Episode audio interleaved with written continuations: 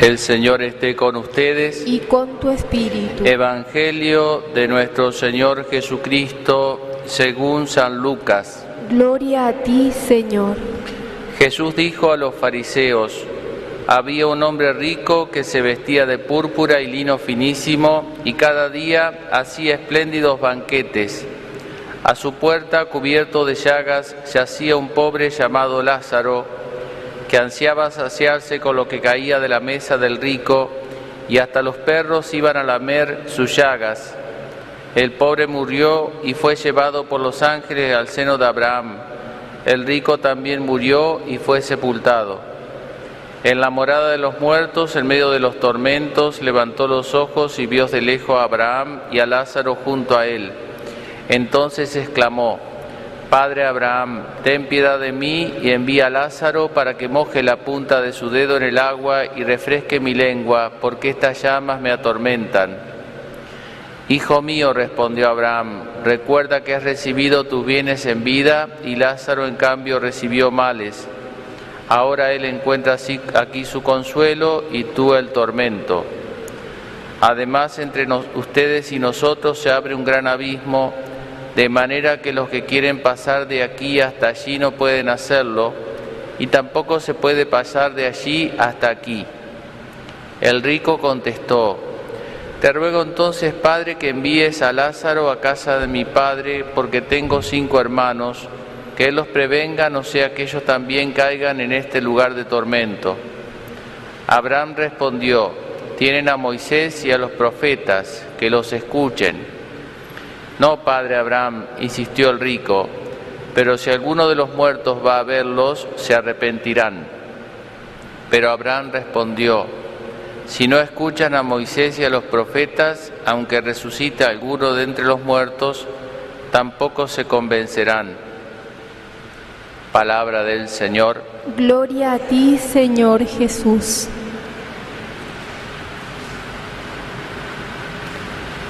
Tomemos como eje de esta reflexión la primera lectura del libro de Jeremías. Ayer hablaba un poco la historia el contexto de este, este profeta que le tocó el contexto más difícil del pueblo de Israel. Y, bueno, toda la contra de su pueblo y sin embargo se mantuvo fiel a Dios. Aquí tenemos un texto muy, muy lindo, con una imagen, diría yo, muy, muy mendocina, eh, que se repite luego en el Salmo, y es la de un árbol al borde de una sequía. Pero el clima en Tierra Santa dice que es bastante parecido al clima semi, semidesértico, semi o árido, ¿no? Como es aquí. Yo que soy entrerriano, allá en Entre Ríos el agua cae de arriba, lluvia, nada más, así se riegan las cosas. Pero aquí no, aquí el sistema es con acequias. Así dice el texto, ¿no? Que el que confía en Dios es como un árbol que está plantado al borde de la sequía, que va llena de agua. La sequía, el agua, simboliza la gracia de Dios, la fe, los sacramentos, bueno, Dios, en definitiva. Y el árbol, nosotros. Pero el texto dice una cosa muy linda, dice, bendito el que confía en el Señor, es como un árbol, dice, plantado al borde de las aguas y que extiende sus raíces hacia la corriente. O sea, como diciendo, no alcanza que el árbol esté plantado al borde de la acequia, sino que tiene que en- extender sus raíces. Las raíces simbolizan lo oculto, lo espiritual. Yo siempre pienso en eso, nosotros los sacerdotes vivimos acá en un ámbito, esta es nuestra casa, religioso. Uno tiene el sagrario a dos pasos y sin embargo siempre requiere que uno, eh, la, cercanía material a uno no lo santifica. Es como yo me acuesto con una banana bajo la almohada, digamos. No, no, el potasio no, no lo absorbe mi cuerpo, tengo que comerla. Y no solo tengo que comerla, tengo que digerirla y absorberle el potasio, si no, no pasa nada. Así también, ¿no? Las cosas, uno puede materialmente estar cerca de Dios, ¿no? O a veces hasta rezar vocalmente, pero lo importante es que el corazón sea el que rece, no solo los labios, ¿no? Sino como externamente estar. Entonces me pareció muy linda la imagen, estar plantado al borde del agua pero extender, ¿no es cierto?, las raíces. ¿eh? Eh, a veces en estos días que estamos comenzando la actividad en los colegios católicos y demás, uno dice, bueno, a veces los chicos tienen que ir a misa y están plantados al borde de la sequía, que es la misa, pero después si cada uno de esos chicos tiene que extender libremente sus, eh, su corazón hacia esa corriente del agua, si no, es como una piedra, ¿vieron? Una piedra en una sequía. No se, no se moja usted la parte y sigue tan seca como si estuviera en el medio del desierto. Entonces, no solo la cercanía física, no solo el hacer cosas externas, sino extender el corazón, el alma, eh, la intención, el deseo a esa agua. Ahí es cuando el árbol absorbe esa agua y esa agua lo mantiene vivo. Otra cosa muy linda de esta imagen es que Fíjense que entre el que tiene fe y el que no tiene fe, entre el que toma el agua, la sequía y el que no la toma, no es que el que tiene fe el clima es ideal, no, hay sequía para todos. Sequía para todos, me salió una frase media. Bueno, eh, hay pandemia para todos, no es que el que tiene fe no se agarra, no, no, uno ya por tener fe está inmunizado contra el virus, no, se lo va a agarrar igual, que dicen aquí, así que vacúnese si hace falta, porque con la fe no alcanza, ¿no? Este, y la diferencia no está ahí. La diferencia entre un árbol y otro es que el que no está cerca de la sequía, cuando viene la sequía, mientras está todo bien, estamos todos vivitos y coleando, pero cuando viene la prueba, la dificultad, se seca. ¿No es cierto? Como vieron, pasa en el orden, en todos los órdenes de la vida, pero en el matrimonio. El, matrimonio que está fundado en el amor y el que no está fundado en el amor por distintas circunstancias o ha dejado secar el amor, mientras está todo bien no se nota, pero cuando viene la dificultad, los problemas, ahí el que no tiene raíz se cae y el que tiene raíz sobrevive a la prueba porque tiene raíz.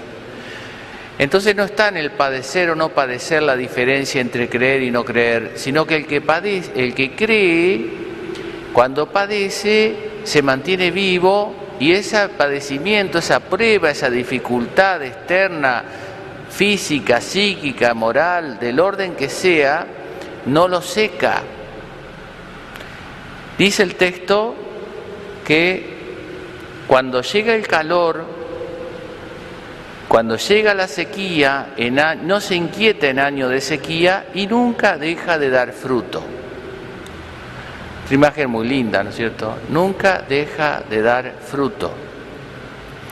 Y uno se pregunta, siguiendo la analogía esta con el orden, con el árbol, supongamos que es un frutal el que está a orillas de, de la sequía o regado por el agua de la sequía, por la gracia de Dios. ¿Qué significa nunca dejar de dar fruto? Y como sabemos hay estaciones y los árboles no dan el mismo fruto en todas las estaciones. ¿no es cierto? En las estaciones de verano o primavera dan un tipo de fruto. Y en el invierno, ¿qué fruto da el árbol? No podemos pretender que en el invierno el durazno, el duraznero de durazno o el manzano, no, no podemos pretender eso, o la viña de la uva. Pierde las hojas. ¿Y cuál es el fruto del árbol en el invierno? Mantenerse vivo, no secarse. A mí me ayuda mucho esto, porque nosotros como cristianos siempre tenemos que dar fruto, pero no siempre damos el mismo fruto. Cuando uno está, por ejemplo, y, viene a la iglesia y reza y está con consuelo, como decimos, o con esa, con esa devoción sentida, y bueno, ahí uno es movido de un modo a rezar y a hacer obras y demás. Cuando uno está en la prueba, en la aridez, en una dificultad, en una prueba de fe, Ahí no puede pretender sentirse igual que cuando está en primavera.